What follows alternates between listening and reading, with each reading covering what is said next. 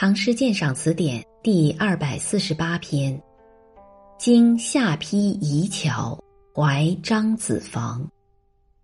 作者李白。子房为虎啸，破产不为家。沧海得壮士，追秦搏浪沙。抱寒虽不成。天地皆震动，前逆犹下邳，岂曰非智勇？我来移桥上，怀古亲阴风。唯见碧流水，曾无黄石公。叹息此人去。萧条徐似空。这是李白经过下邳移桥时写的一首怀古之作。下邳在今江苏睢宁。诗饱含倾慕之情，颂扬张良的智勇豪侠，其中又暗喻着诗人的身世感慨。张良字子房。是辅佐刘邦打天下的重要谋臣。诗起句“虎啸”二字，即指张良跟随汉高祖以后其叱咤风云的业绩。但诗却用“魏”字一笔撇开，只从张良发迹前写起。张良的祖父和父亲曾相继为韩国宰相，秦灭韩后立志报仇，弟死不葬。昔以家财求客赐秦皇，破产不为家五字，点出了张良素来就是一个豪侠仗义、不同寻常的人物。后两句写其追击秦始皇的壮举。据《史记》记载，张良后来东见沧海军，得力士，为铁锥重百二十斤，秦皇帝东游。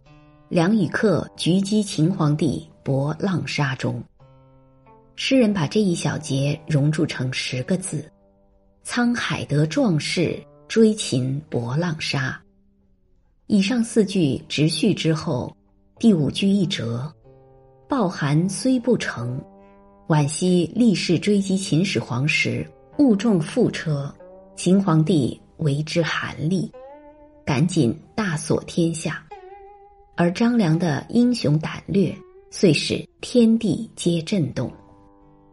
七八两句前逆犹下邳，岂曰非智勇？写张良更姓名前逆下邳，而把移桥禁旅受黄石公书一段略去不写，只用一个智字暗点，暗度到三句以后的曾无黄石公。岂曰非智勇？不以陈述句法正序，而改用反问之笔，使文气跌宕，不致平也。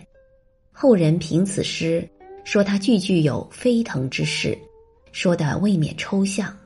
其实所谓飞腾之势，就是第五句的“虽”字一折和第八句的“起”字一荡所构成。以上八句加叙加意。全都针对张良，李白本人还没有插身其中。九十两句，我来移桥上，怀古亲英风，这才通过长存的移桥古迹，把今人古人结合起来了。诗人为何怀古亲英风呢？其着眼点还是在现实。唯见碧流水。曾无黄石公，此两句句法有似五律中的流水对。上句切合移桥，桥下流水清澈碧绿，一如张良当时。岁月无常，回黄转绿，大有孔子在川上曰：“逝者如斯夫，不舍昼夜之慨。”下句应该说是不见张子房了。可是偏偏越过张子房，而说不见张子房之师黄石公。诗人的用意是：当代未尝没有如张良一般具有英风的人，只是没有像黄石公那样的人加以实拔，传以太公兵法，造就为王者师的人才罢了。表面上是叹息此人去，萧条徐似空，再也没有这样的人了。实际上，这里是以曲笔自抒抱负。孟子尽心下云。